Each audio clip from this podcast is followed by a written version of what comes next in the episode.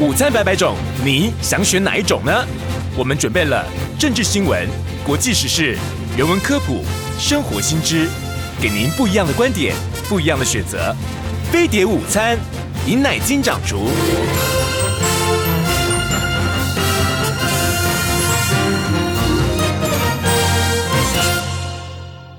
警告！十秒钟后即将登陆地球，快拿起手机下载全新飞碟 APP，接收地球大小事。欢迎来到飞碟午餐，我是尹乃菁。在民国一百一十二年啊，二零二三年飞碟午餐的第一个呃节目呢，我们就请到了大家期待很久的易经大师、中华凤元学会的理事长刘君祖老师来为我们。呃，大家呢来开示今年的运势哈，欢迎刘老师，欢迎。大家好，各位可能也是听众，也是观众朋友们好啊。是这个、呃、老师，现在大家都很，大家都很这个有怀着这个七上八下的心哈。去年一整年呢并不好啊，主要是这个俄乌战争，嗯、然后呢疫情呢终于走到了这个最后，但是大陆呢在放开之后呢，就疫情就整个爆出来了。那今年呢，今年的。整体的，我们先谈国际好了。国际的这个形势会怎么样？就是应该还是非常不好哦，真的、啊，竟然是非常不好，这么笃定啊！其实作为流行网网络上或者什么，也有很多的这种，我们不能说妖言惑众了啊。嗯，就是短中长期东方跟西方的很多一些预言啊，甚至那个印度那个印度神童又来了，啊、又来，虽然他共工了几次啊，嗯。那个就是变成二零二三年，好像又是你想象不到的天灾人祸哈。哦，真的。会会会爆发世界的秩序干嘛哈？这个这个当然听听就好了哈。但是我想保持一定的戒惧的心理，是对小我对大我来讲都蛮蛮重要的哈。嗯。因为明年不好。今年不好。哎，今年不好。对对对对，今年不好。过在过在去年。所以今年不好。呃，我们先从俄乌战争开始谈起。俄乌战争到底什么时候会终结？这个现在叹了一口气。这这个就是比较麻烦啊。我想大家这个流行这个时事新闻也晓得哈，这个东西到底要怎么收场？因为去年是二月二十四号，二月二十四，对，二月二十四嘛，哈，嗯，那个刚好也落在我们本来针对全年的哈，那个东西，这个战争几乎是出出乎不少人的意料之外了哈，嗯嗯，包括俄罗斯，包括乌克兰哈，但是既然打了这样子，这样子 已经越过一个年度了哈，嗯，那那中间也有几次说要和谈，可是你认为这个和谈条件谈得拢吗？很不容易谈拢，是。啊，乌克兰那个那个那个喜剧演员，嗯，一天到晚这个作秀啊，然后他开出那个和谈的条件是要俄罗斯承认侵略，嗯，然后你要归还，你要什么，甚至他还一直在做那些动作，要把要希望联合国安理会把俄罗斯赶出去，嗯啊，嗯嗯，这不是开玩笑，嗯，那那当然现在，我想在这个核子。核子武器发明之后，这个世界上应该是没有第三次世界大战军事对抗的可能啊，因为那是互相毁灭啊，尤其是核武大国之间啊，所以你要说俄罗斯它出言恫吓也好，要用低当量的小的核子武器做一个，这个是这个是不大可能的事情，这些都不可能，对不对？这个不大可能，不大可能就变成你要用传统的这种这种熬搞下去哈，就大家消耗嘛。嗯，呃，最早的美国的预算盘希望借着这个美美债啊，借着什么东西把它卡住，事实上也没有没没没有达到致命的那个效果嘛，哈。嗯，那大家都在这里面耗，所以，哎，我们是希望啊，哈，站在全球来讲，这个战争实在是差不多应该要适可而止了，哈。嗯，有没有机会了？不能说没有机会，也许在，可是在这里面就是大家变成进退两难。嗯。不管是俄罗斯那一方或乌克兰这方，或者是挺的欧盟、美国这一方面，或者其他哈，因为你你要达到一个彻底的发动这一次的所谓的呃军事行动，虽然俄罗斯这阵也比较改口称战争哈，称 war 了，那个也不大可能啊。那么你要你要退，那根本就不那没有下台阶。所以就变成一个进典型的进退两难的情境。嗯，那中间，呃，大家不见得不想和，可是谈的那个东西，我看这个一时间是不容易搞定哈。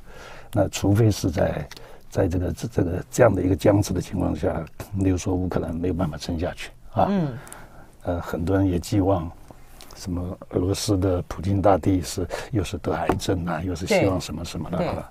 但是，即便普京下台，这个也不可能这样收的了啊。嗯嗯。或者他出任何状况啊，所以就是会被在一种各方面的，其实美国。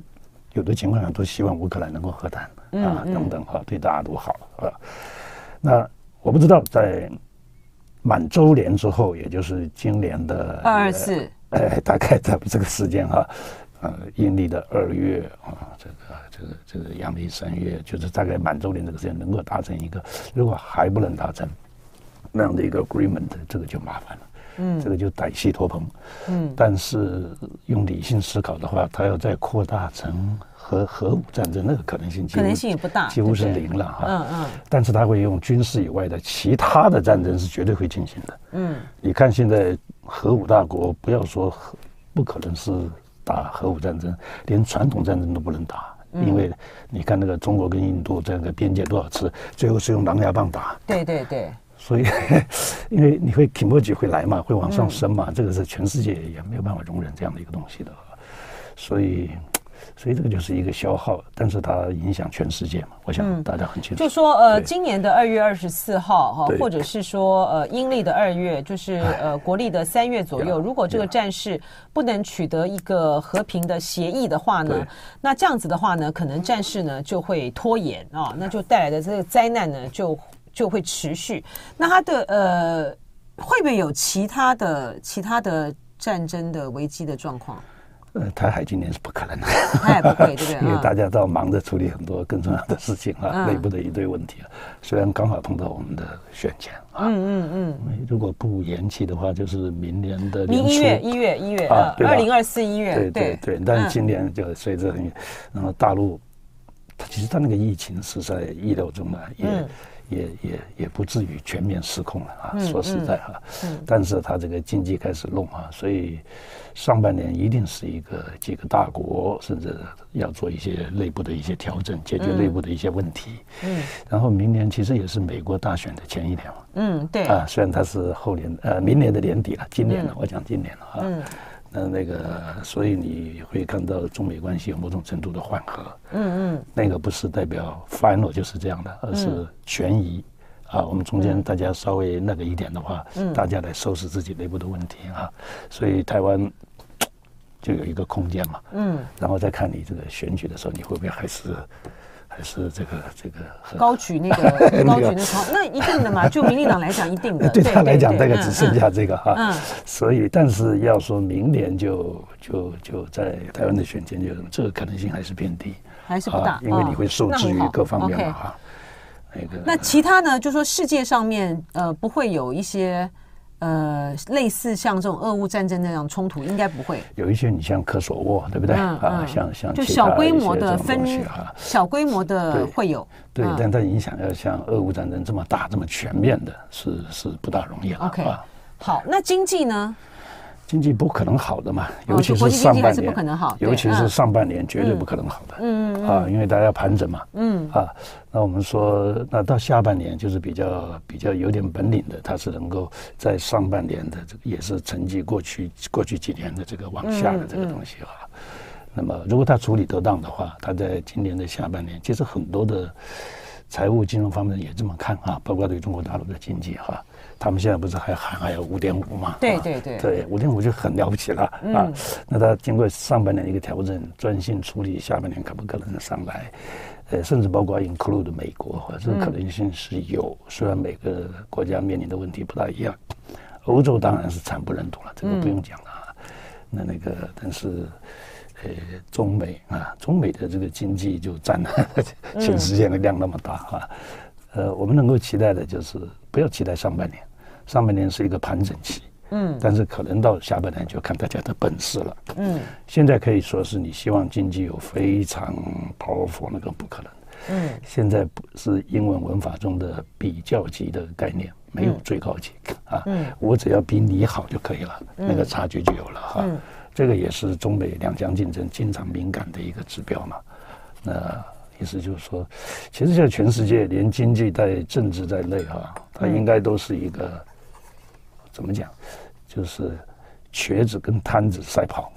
啊，那个摊子是不能动了哈，甚至往下掉。瘸子还可以勉强逻辑步。嗯，呃，山山里面碰到大熊要咬人，两个人要逃，嗯，你跑不过熊没有关系，我跑过你就好了。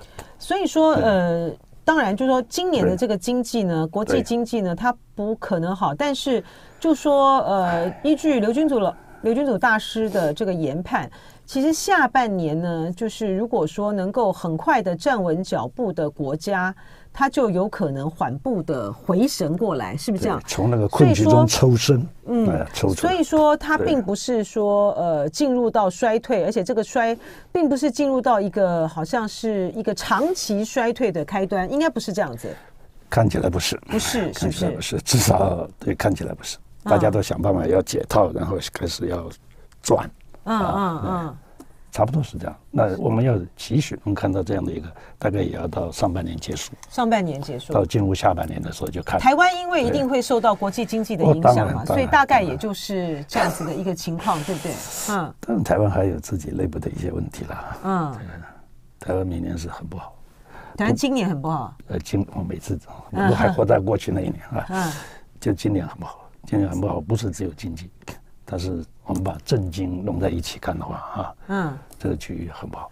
真的啊？既然老师讲成这样子的话呢，那今年、嗯、老师这个就呃易经来讲的话，对，就总体的台湾的今年的国运，它会是有一个卦吗？还是怎么样？那这个卦是什么？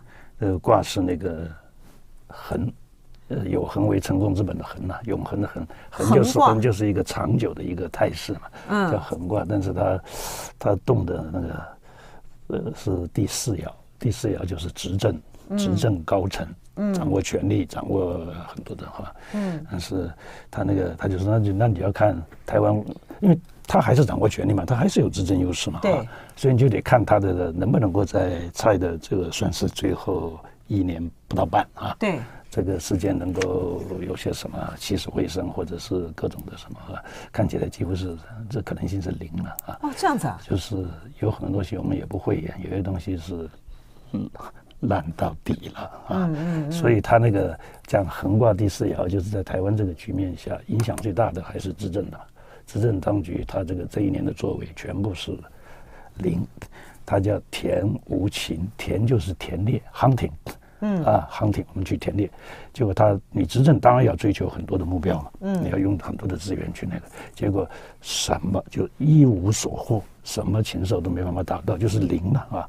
然后他就说，因为你根本就不称职，就是而且你七年八年了嘛，不怎样，不称职。啊，不称职，你没有这个能耐，在这样的一个动荡局面中，你还能够弄到那个啊，所以他叫久非其位，这个位置不是你能够扮演的好的啊。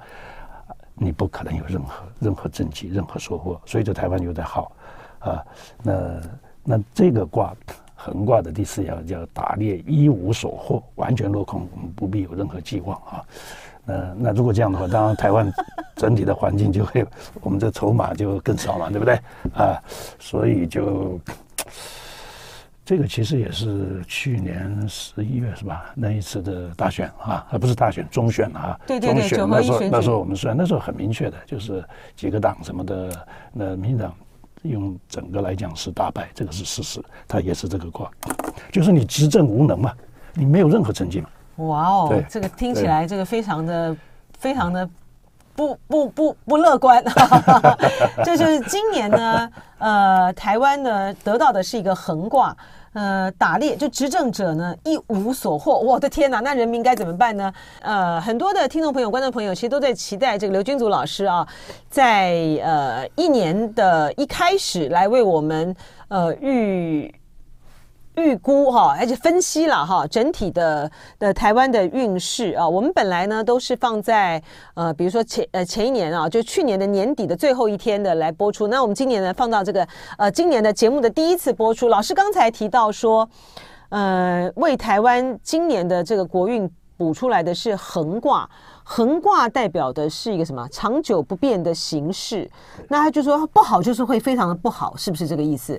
就横卦的本身并没有说是吉或是凶，要看它中间的爻变所透露出来的讯息，是不是？一些严酷的考验的时候，你要调整要应变，它可能就很很呆滞，它就没有办法去调整。哦，是这个意思啊。那变化剧烈的时候，你还是守着老的意识形态或老的所谓体现，你就没有办法应付嘛。嗯嗯。结果你根据这个东西做出很多实证，你想去打猎，就没有任何猎物或者可以给你打到。嗯嗯。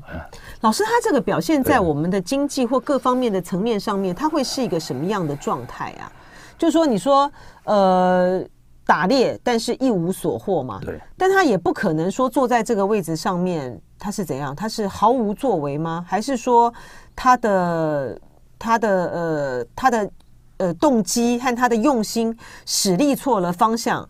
使得他一无所获，还是他在操作什么样的这个意识形态，什么样的呃政治上面的操作，呃，阻碍了台湾应该要做正事的这个方向呢？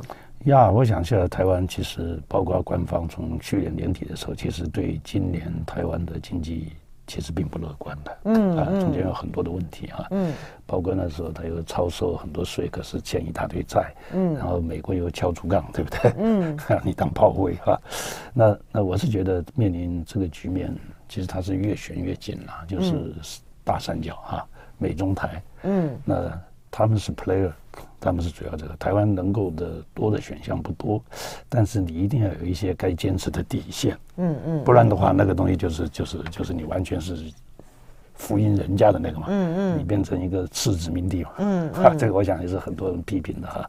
那其他做一些配合，做一些修补啦，让九九五年次的九四年次啊，嗯，要去当兵，当兵，对对对，啊嗯，我现在不晓得，我不晓得现在是不是说。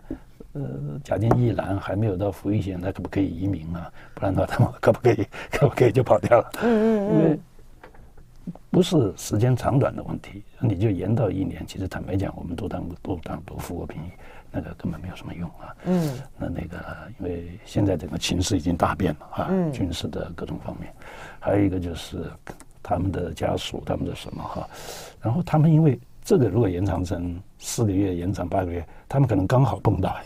嗯，如果有事的话，嗯，我想你那一定你很清楚了。现在各种看法，对不对？嗯，包括你像沈大老师认为，一直到他都不会有任何事情，对对对，所以他也很很很那个。那我知道这里面最最紧张的，或者认为时间可能最急迫的，甚至在这样就二零就是明年了哈，选选举年二零二四都有可能出事，因为他认为这是舒淇的。他所有的分析报告，美国主党我全部看过。啊，我也了解，我也跟他见过面啊，所以，但是他对外不敢这么讲，就觉得他，你才觉得他好像太那个啊，嗯，所以他是讲二零二四到二零二七，二零二七就是习近平的下一任，嗯嗯嗯，这个这五年任内嘛，那习有那种历史的一些想法的话，哈，习又绝对不可能自己做了很多打基础的工作，就要给下面人接嘛，接收嘛，啊，嗯，这是可以理解的。那呃，他所以外面大概是二零二四到二零二七，那其他的大概相关的也都问过一些哈。到二零二七以前，二零二五到二零二七这个时间是要特别留神。嗯，那如果这样，就代表台湾不管大选结果如何，他还是有一次的大选。然后苏启是认为这个台湾这个总统大选，两个大国百分之百会介入。嗯，介入的方式很多了，嗯，钱啦，CIA 啦，哈，这个这个里应外合啦，或者是各方面的东西哈，因为他们不可能做事这个事情再这样发展下去啊，因为那当然是一个很重要的哈，因为书记讲的就是说，他们二零零八年马政府上台赢了谢长廷那一次，以前没听他讲过。好像以那个他们说，二零零八年马政府上台怎么样？马政府上台的时候，书记不就是国安阵营嘛？对啊，就是重重要的角色嘛，大了那个什么的。然后那时候蔡明宪是吧？做过嗯，国防部的那个阿扁那个国防部长是吧，对，他们就要办要你前面那个要跟后面办交接的嘛，嗯嗯，要分析什么？可是他保留，因为好像我是不知道了。蔡明宪有类似像。回忆录之类的啊，嗯嗯那个、那个、那个写出来，然后书记看到，他说那个时候其实，如果是谢当选，嗯，那那那那边就要动手，大陆就要有行动就对了。对，可是后来。你认为马马英九当选没有必要了吧？嗯，那如果两千零四年是蓝军当选呢？两千零八年，不，我的意思是说二零二四年，说错了，二零二四年，因为你说两千零八年，因为马英九当选嘛，所以大陆就就不急着动作。那如果二零二四年是蓝军当当选呢？而且你要知道，对，这是很好的一个问题哈。一方面就是说，二零马英九选上之后，那所以他们当然也不知道，呃。在办交接的时候，前面的那个执政党没有把这个讯息告诉新的这个要上来的哈。嗯嗯。那后来后来那后来他才知道。那你想，你那个时候大陆的实力，不管军事各方面来讲，跟现在差多少？嗯。但是他是不惜任何代价的嘛。对对。所以我们台湾的同胞一定要了解这一点。这个美国也要了解这一点啊！美国美国 每次都在讲，就是说他们现在要。呃，做一切的部署呢，呃，都是要让这个中国大陆呢，就是不敢动，因为呢，他们动了之后呢，他们将付出极大的代价。但我就说美国人不了解，如果说你逼到这个中国大陆哪一天他要动手，他才不管他要付出多少代价嘞。对对对。对啊，他的这种呃民族，他的这种民族使命，他这个是没有办法。没有办法退却的。所以回到你刚刚的问题，假定二零零八是这样，二零零四是二零二四，二零二四是十六年以后了。嗯，他的实力大家都都看得到嘛。嗯，而且在假以时，他只有越往上走嘛啊！如果没有大的意外的话，那这个台湾在这边的一个选项就很有限。那 OK，如果二零二四，因为我们现在不知道，坦白讲我也不知道、嗯、啊，因为还有一些变数哈。嗯，这一年哈，就是其实就是所谓国民党执政，就是。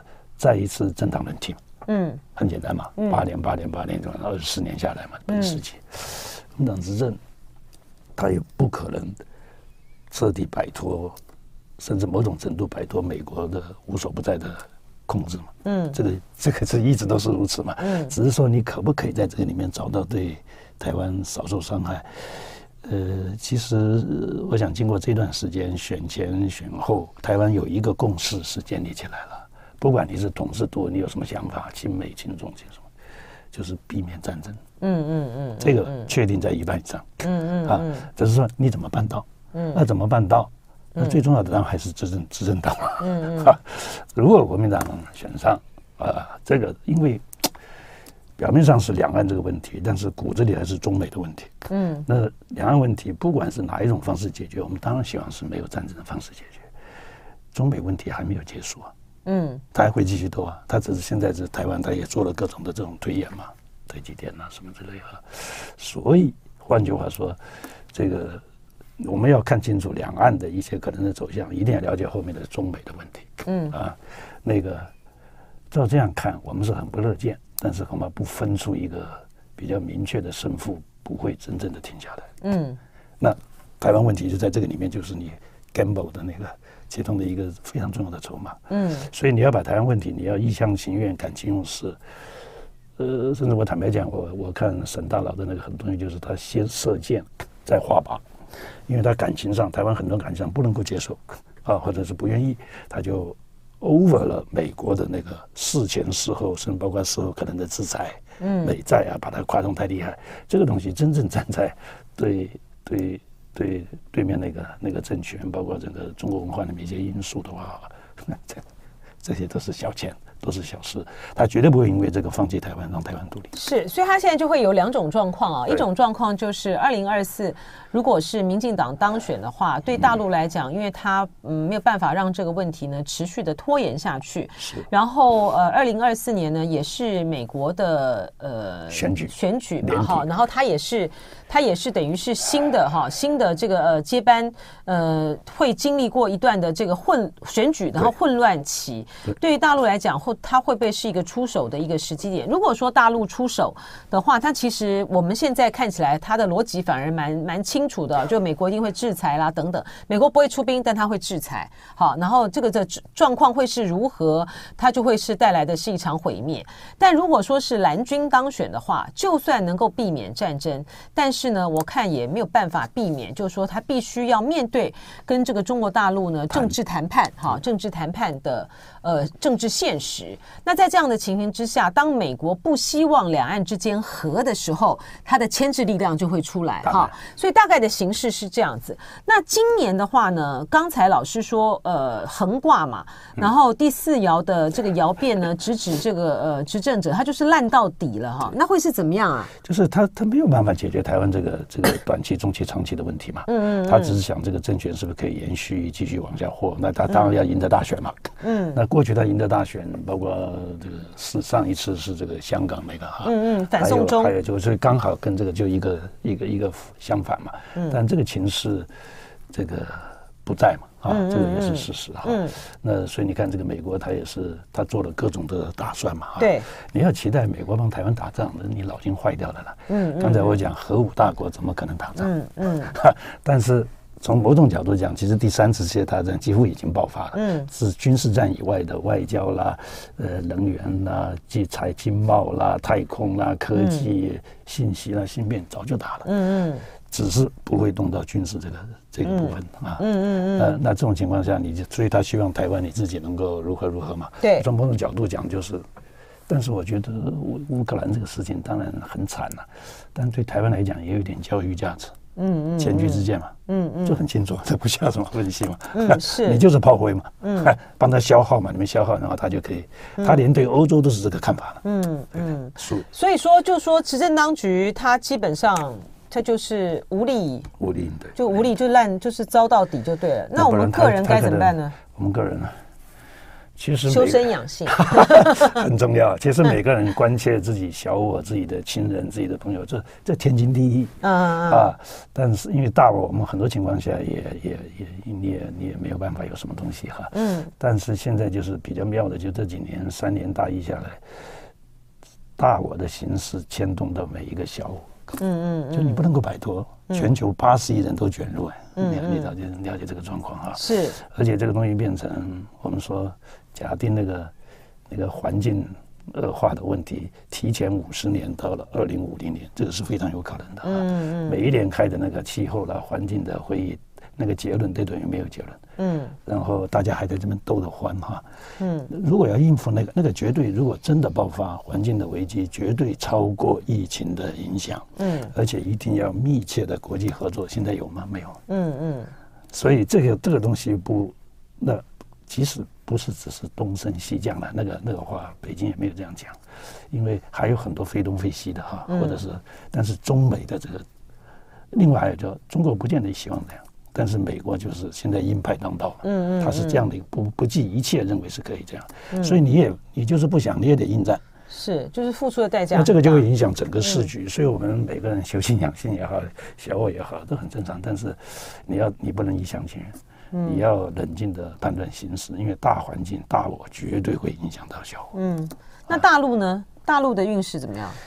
呃，到下半年之后，我觉得还好哎。他现在问题不是只有这个疫情放收了又放的问题，嗯，中间也有任何一个体制中都有的贪腐特权的问题嘛。嗯，啊，打不胜打了啊。嗯，嗯，你包括这一次的那个，都有很多人要赚这种国难财了啊。嗯。我想全世界都一样啊，嗯，军火商要干什么？那他要处理这些，当然，习近平这个连任是我们很早就知道很笃定了，嗯，那中间不管他这个五年，嗯，还有我刚才顺便要提，就是说，呃，很多人包括杨开煌逼他的时候，我说二零二四、二零二七，他说二零二五到二零二四到二零二七，我说二零二七不可能。因为你绝对不会贴到最后任期要准备要延任或者干什么时候来再来做这件事情。如果那时候逼着要谈或者是打的话，因为没有时间爽到嘛。嗯嗯如果他成功了，他还要爽一下。嗯啊，而且我跟他讲过，他不希望后面的人白捡。后面人如果如果他是再延五年，那个那个这个问题还没有处理到一定程度，他的。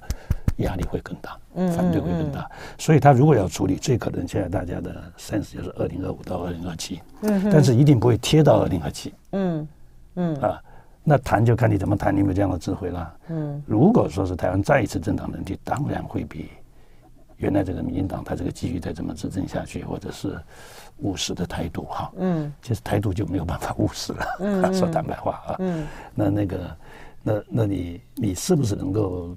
能够创造一个和和的机会啊，和谈的机会。如果真的是到的时候，或者是各方的关系恶化，那个时间也很短暂了，是很快就过去了。嗯，对对，时间其实是过得很快哈。对，那所以今年的大陆的话，就等于是说下半年它开始反转。对，它要处理现在很多很棘手的问题，也不能操之过急。嗯啊，那些问题是要花很多心思，有很多障碍，它要排除的，包括经济的向带起来，嗯，名气、国气哈，这很多问题了。但是从我们观察上看，大概到接近到下半年或者第三季的时候，他这个东西应该是可以可以解决。就下半下半年就反转、呃，就是等于说再一次的改革了哈。嗯嗯嗯、呃。然后他还是会对世界开放，这个毫无疑问的。嗯。啊、呃，现在世界也需要他。嗯。啊，习近平对是很旺吗？没有什么问题啊。没有什么问题。没有什么问题。嗯。他身体各方面的因素都呃那个都没什么问题。他他最难熬的时间在以前，包括暗杀啦，包括什么都熬过了啦。嗯嗯嗯。包括那个。您有帮习近平补个卦吗？有。他的卦是什么？就是不变的对卦。兑兑现支票的对，嗯，那代表什么意思？兑就是一个就是，也是代表和，愿意跟人家和平谈判、对口谈判的意思。说说话的说就是对的右边嘛，哈、和颜悦色啦，干什么？不管他现在对台湾怎么样啊，或者是对美国，有时候也必须要硬。你看现在全世界找他，嗯、他在一定的范围内不是都很乐意吗？嗯，澳洲也去了，嗯、法国那个也要去，德国什么之类哈，因为这个对对他好嘛。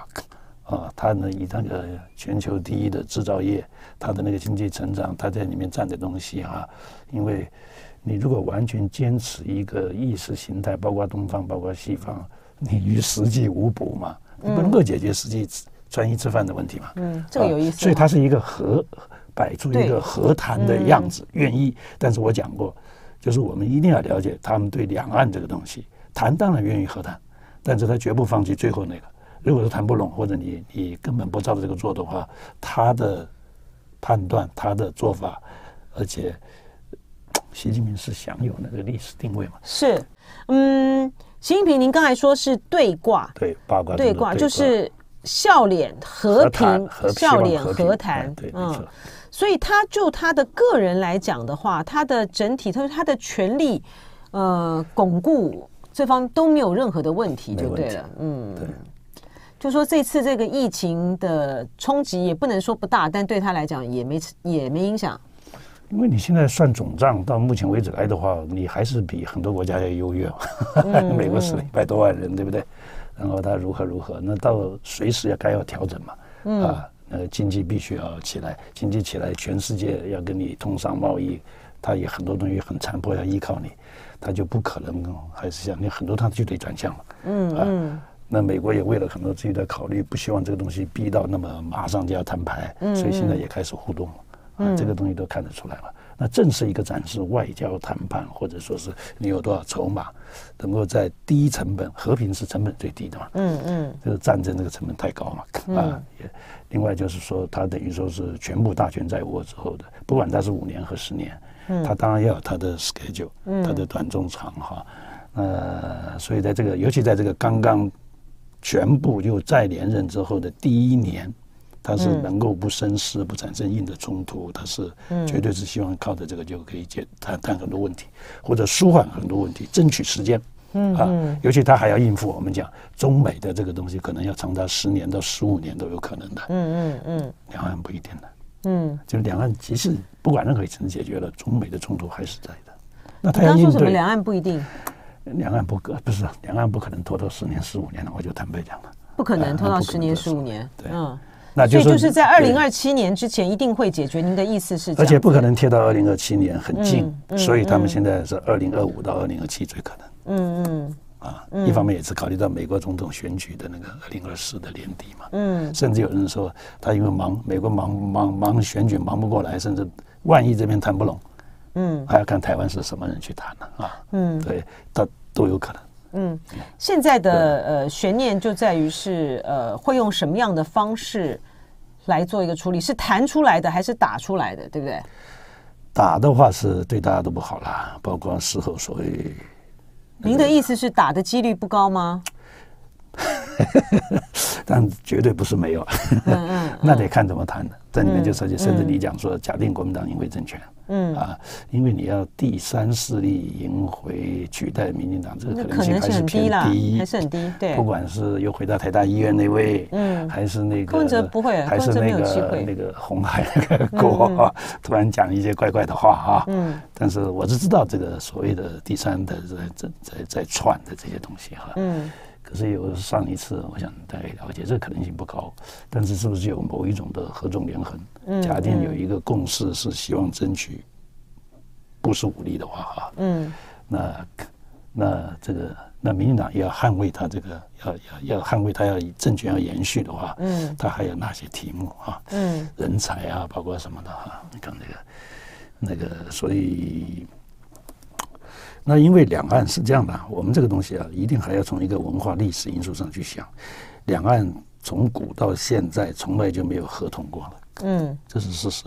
包括康熙收收的时候，呃，郑克爽啊等等那个，包括原来荷兰啊，包括抗日战争最后也都是打嘛，嗯，打完了才才才才可能有个结果嘛。所以它的难度绝对高过很多很多。跟东西德也不一样，甚至跟南北韩也不一样哈。嗯。而那个东西到最后就是，如果说习，我们 suppose 啊，习他居然能够办到靠着和谈而不是很剧烈的动武造成彼此的那个问题，那你想他的历史定位会多高？就诺贝尔和平奖。他当然想这个嘛，对不对？对对对。对然后他还要爽一爽嘛，所以我说，如果说他有二零二七要解放军做好准备的话，呃，小电半妥了。啊，不管是哪一种方式，你看以前康熙统一台湾之后，他跑到朱元璋那个明孝陵前面去说：“你也是创业主，这是后代子孙不孝。”那我我虽然不是那个，但是我就是对你还表示一定的敬意，我要善待如何？这个在高层的人物想的是这个，嗯嗯啊，他觉得他如果说，所以说如果这里面出现什么，他他的他想的是好容易。千载难逢有这个机会，嗯啊，嗯，那当然他能不能跟他是不是想，那还得还得看整体的意思，嗯。啊，是国际局势的这个牵动也是蛮大的哈，对。拜登，拜登呢？拜登，拜登也是要希望跟大家谈啊，甚至跟那个把那个。你说拜登也是对挂是吧？也是对挂，但他的对挂中有有很不容易的像，就不像习近平是一个不变的对挂啊，他就用这一招就可以应该得到不少。拜登里面要冒非常大的风险，因为美国现在资源不足嘛，嗯，他要去援助人家跟沙乌地阿拉伯谈啊，要扭曲一些自己什么。什么暗杀的那个那个要要要法院要撤回，然后人家还是不理不理他嘛，嗯。啊，这是实际的什么东西啊？呃，他又最担心就是到最后，这个石油变成人民币国际化，变成变成计价，我想这很清楚，美债的问题是非常严重嘛，嗯，所以你要去又要去跟人家试，可是每个人都会看嘛，我可不可以两边拿东西？我不一定要在完全听你的，而且你一转身你就出卖我嘛，嗯，你根本就在运用我嘛，你在那边印钞票嘛，啊，那这个情形是越来越清楚。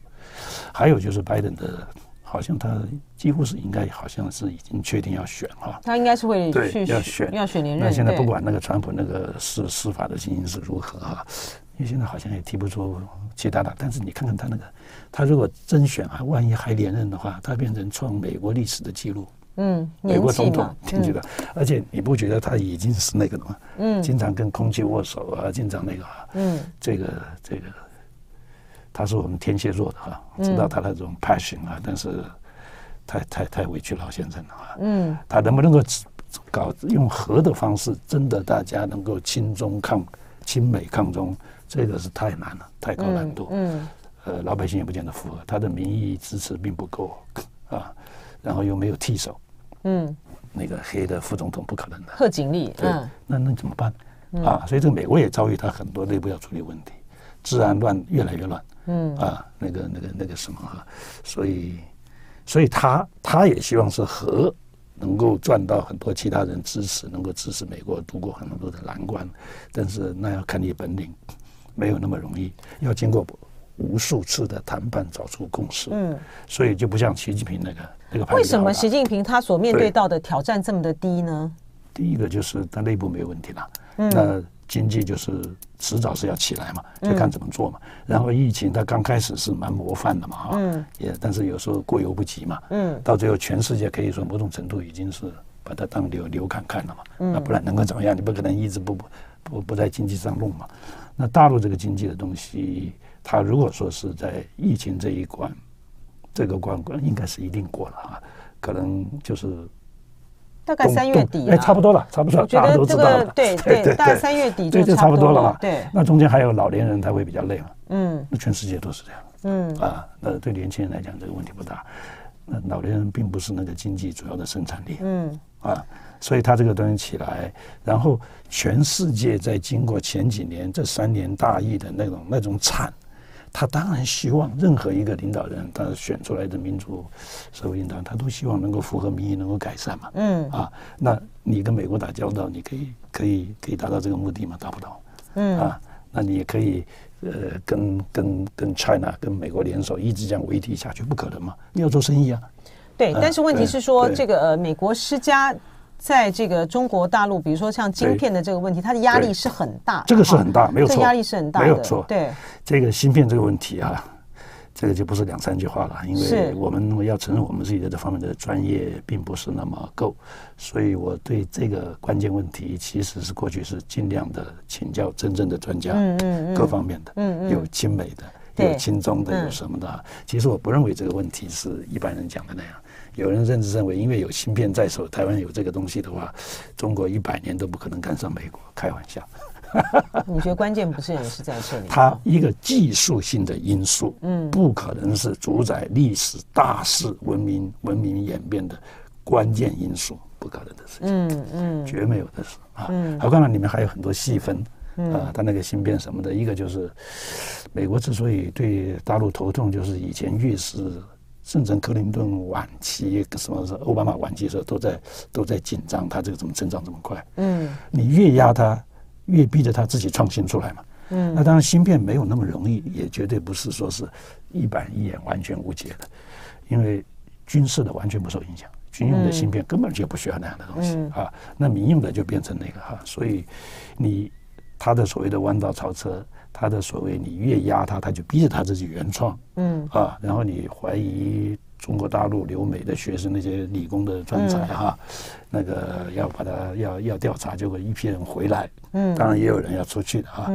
那这个东西其实从长期看，就是变成并不是，就是美国这种短期的这种歇斯底里的恐惧啊，对世局不利，对美国不利，对中国的这种。不见得是一个绝对的障碍，那又怕什么？嗯，是非常谢谢这个刘君祖老师提供我们这么精辟的这个分析啊，呃，来帮助我们大家呢了解整个呃大势所趋，那同时呢寻求这个个人呢呃生存的 生存之道哈。非常谢谢刘君祖老师，嗯、谢谢，谢谢大家，谢谢，谢谢来宾，谢谢。